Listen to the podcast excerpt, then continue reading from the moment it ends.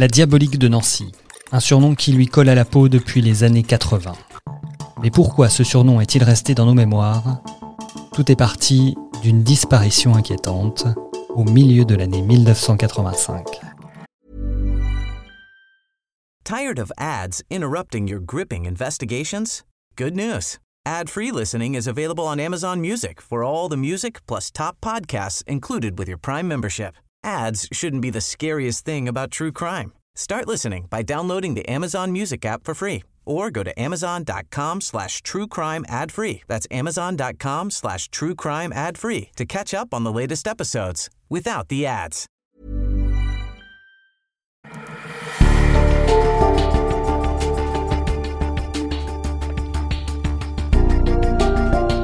Je suis Grégory Barbier et voici les grands crimes de l'Est. L'affaire Simone Weber. Épisode 1. Comme le bruit d'un corps qui tombe.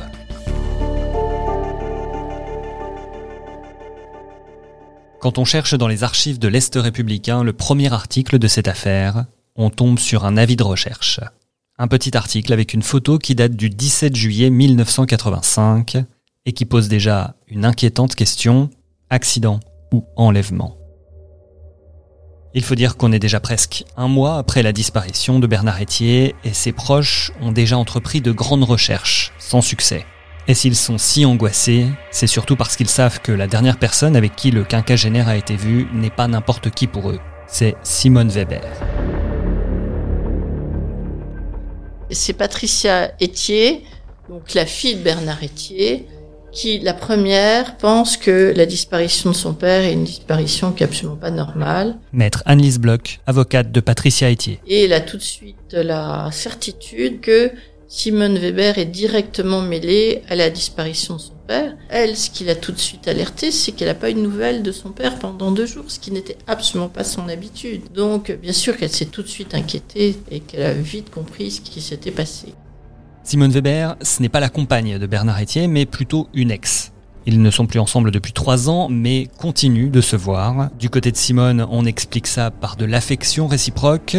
Du côté de la famille de Bernard, on parle plutôt de harcèlement. En fait, ils ont eu une relation euh, trois ans avant la disparition de Bernard Etier. Éric Nicolas, journaliste fait divers à l'Est républicain. Et apparemment, dans les semaines précédentes et les mois précédant euh, sa disparition, Bernard Etier s'était confié euh, à des proches, à des membres de sa famille, en disant qu'il était harcelé euh, en permanence par Simone Weber, il était persécuté, et il avait même dit à sa fille Patricia Etier que si il arrivait quelque chose, il faudrait tout de suite investiguer du côté de, de son ancien ami. En fait, je crois qu'il n'y a jamais eu vraiment de sentiment euh, de Bernard Etier à l'égard de Simone Weber, mais c'est pas l'inverse. Elle avait réussi à le charmer première fois parce qu'il était venu gentiment euh, tondre son gazon. Et puis de fil en aiguille, bon, ils avaient peut-être passé une nuit ensemble ou un moment ensemble, voilà. Et euh, je pense que son attention a cristallisé sur cet homme qui très vite lui a fait comprendre que bon ben euh,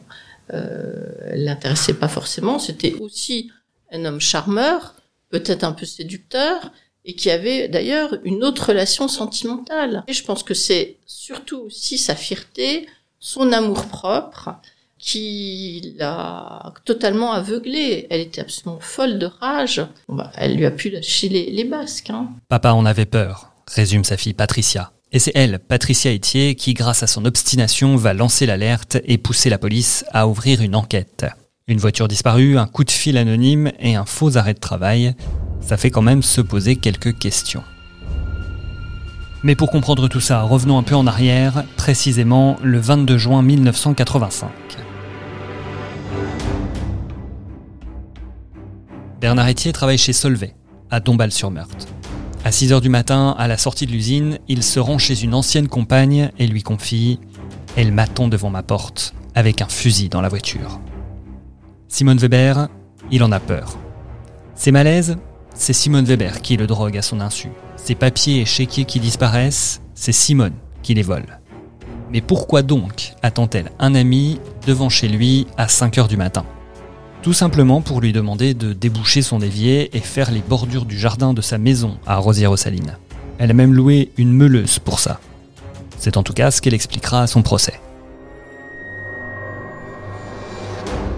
À midi, elle est toujours là, et Bernard Etier finit par rentrer chez lui, à Maxéville. L'ancien couple se dispute en rentrant dans la maison, puis tous deux partent, chacun dans leur voiture, sous les yeux de leurs voisins. C'est la dernière fois que l'on verra Bernard Etier vivant, et c'est le début de la première enquête réalisée par ses proches. C'est là que je vous présente Monique Nuss. Monique Nuss, c'est la compagne actuelle du disparu et c'est elle qui va recevoir un coup de fil. Un soi-disant ami de Bernard la prévient qu'il ne rentrera pas. Il a des problèmes dans sa maison des Vosges. Intrigant C'est aussi ce que déduit Didier, le fils de Monique, qui pense tout de suite à Simone Weber et se rend chez elle, au 158 avenue de Strasbourg, à Nancy. Les premiers indices, le briquet du compagnon de sa mère sur le trottoir, et surtout, sa voiture est là. Mais à l'interphone, pas de Simone, même si Didianus affirme qu'il a vu le rideau du premier étage bouger. Alors il sonne chez les voisins du dessous, les Hagues. Les, époux Hague euh, habitent euh, au rez-de-chaussée au 158 avenue de Strasbourg. Simone Weber euh, occupe très très souvent l'appartement au premier étage qui appartient à sa sœur Madeleine, alors qu'elle a également un autre appartement rue de Kronstadt. Marie et Nicolas Hague sont alertés et sont sur le coup. Pendant plusieurs jours, ils vont être à l'écoute des bruits de l'appartement du dessus et de tous ceux qui descendent les escaliers. Leur récit est l'une des bases de l'accusation contre Simone Weber. Et comment retiennent-ils les horaires? Eh bien tout simplement grâce à la télé et à leurs émissions préférées. Il faut se rappeler qu'à l'époque, il n'y avait quand même pas beaucoup de distractions. Euh, il y avait la télévision, mais il y avait moins de chaînes. Maître Annelise Bloch, avocate de Patricia Etier. Et c'était des, vieilles personnes qui euh, étaient euh, un peu à l'affût, si vous voulez. Ils avaient quand même une voisine un peu spéciale, ils s'en rendaient bien compte. Donc, en pleine nuit, euh, ils n'ont pas manqué d'entendre qu'il y avait vraiment beaucoup de, de dans cet appartement juste à côté d'eux. Hein. C'est pas une grande copropriété. Ben, dès qu'il se passe quelque chose, ils en trouvent leur rideau pour voir ce qui se passe et surtout ils écoutent. Ils sont pas, euh, ils sont âgés, ils vont pas descendre non plus. C'est la vie privée de la voisine. Ils sont très étonnés et ça les frappe puisqu'il se passe rien. Il se passe rien dans leur quotidien. Donc bon, bah oui, pour eux, c'est vraiment marquant. 18h30, ce samedi 22 juin, c'est le début des chiffres et des lettres. C'est aussi l'heure où Simone Weber serait entrée avec un homme dans l'appartement de l'avenue de Strasbourg. Tiens, il y a encore un homme qui vient de monter avec Simone Weber. Ça, c'est ce que dit le mari. Mais mis à part quelques bruits de pas, rien de plus à signaler. C'est le lendemain, dimanche, que tout va se jouer à la fin du film à la télé, vers 22h30. Ready to pop the question? The jewelers at BlueNile.com have got sparkle down to a science with beautiful lab-grown diamonds worthy of your most brilliant moments. Their lab-grown diamonds are independently graded and guaranteed identical to natural diamonds, and they're ready to ship to your door. Go to Bluenile.com and use promo code LISTEN to get $50 off your purchase of $500 or more. That's code LISTEN at Bluenile.com for $50 off. Bluenile.com code LISTEN. Mariag dit avoir d'abord entendu un gros coup au-dessus, comme un corps qui tombe. Elle a même pensé que Simone Weber avait fait un malaise. Mais ça, c'était avant d'entendre comme un bruit de moteur. Pour le décrire, les époux Hague parlent d'un bruit d'aspirateur qui resterait immobile pendant quelques minutes. De quoi rester éveillé et surveillé discrètement par le judas de la porte et l'entrebâillement des volets. À minuit, Marie Hague voit sa voisine s'éloigner en voiture avec un seau et un sac poubelle noir. Les voisins sont partis pour une nuit blanche et voient revenir Simone. Elle descendra ensuite à sept reprises les escaliers avec au total une quinzaine de sacs poubelles. Et pourquoi les a-t-elle déposés sur le trottoir avant de se raviser de les embarquer dans une voiture? Mariag a sa petite idée, évidemment. Elle a regardé l'heure, les éboueurs étaient déjà passés. Et, c'est ce, témoignage-là qui est à, l'origine euh, des premières euh, suspicions à l'égard de, Simone Weber. C'était un des éléments. Croyez bien que euh, les défenseurs de Madame Weber, ils ont été très nombreux, n'ont pas manqué d'essayer de les décrédibiliser. Ça n'a absolument pas fonctionné puisqu'il y a eu des reconstitutions qui ont été faites. On a bien vu que ce qu'il disait bah, était tout à fait euh, plausible. il n'y avait pas que ça. C'est tout un faisceau de circonstances. Il y avait bien d'autres euh, éléments. C'était comme des strates qui s'ajoutaient, qui s'ajoutaient au dossier à, charge de Madame Weber. J'ai assisté à la confrontation entre les époux Hague et Simone Weber. Maître Liliane Glock, avocate de Simone Weber. Et j'ai pu mesurer toute l'objectivité de ces témoins. D'abord, ils étaient âgés et euh, le juge avait organisé ça, les avait envoyés chercher.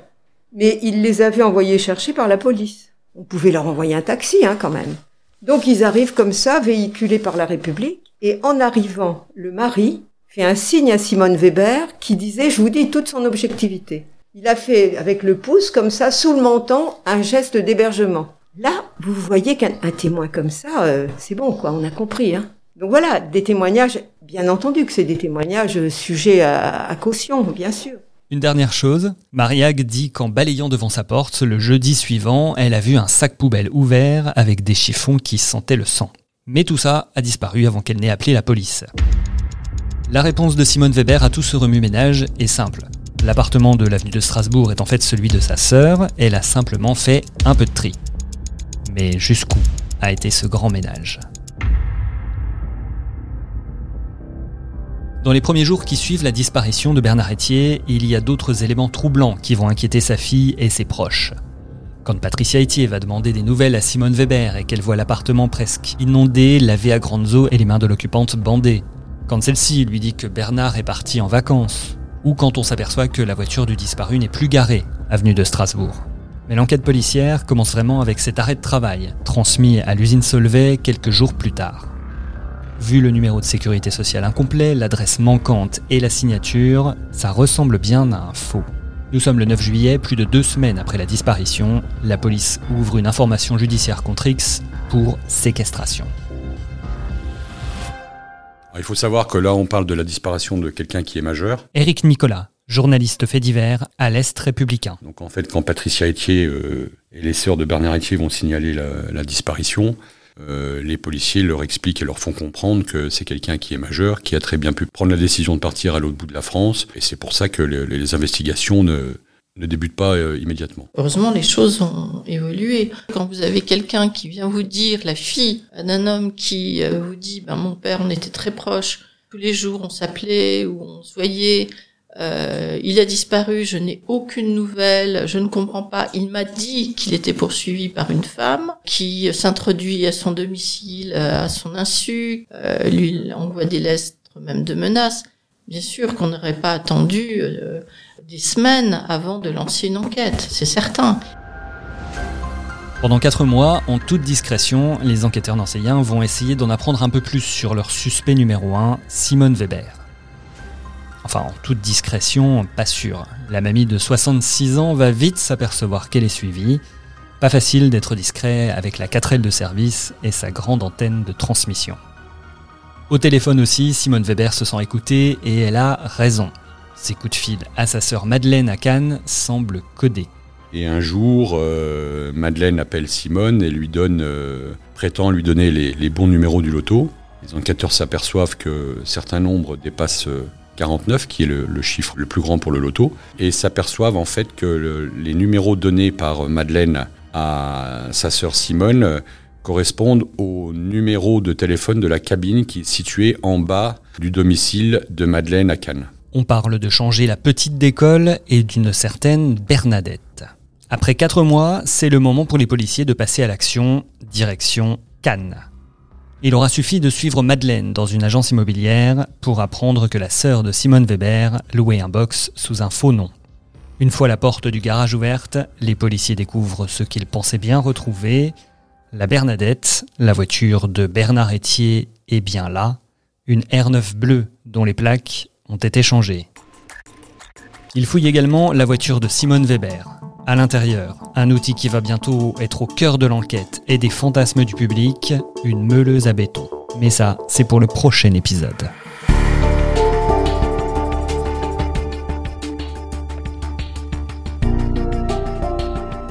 C'était la première partie des grands crimes de l'Est consacrée à l'affaire Simone Weber, un podcast en cinq volets proposé par l'Est républicain, le Républicain Lorrain et Vosges Matin. Pour recevoir automatiquement tous les épisodes dès leur parution, abonnez-vous gratuitement sur les plateformes de podcast et laissez-nous des étoiles et des commentaires. Rendez-vous pour l'épisode 2, une autre mort, peut-être pas si naturelle.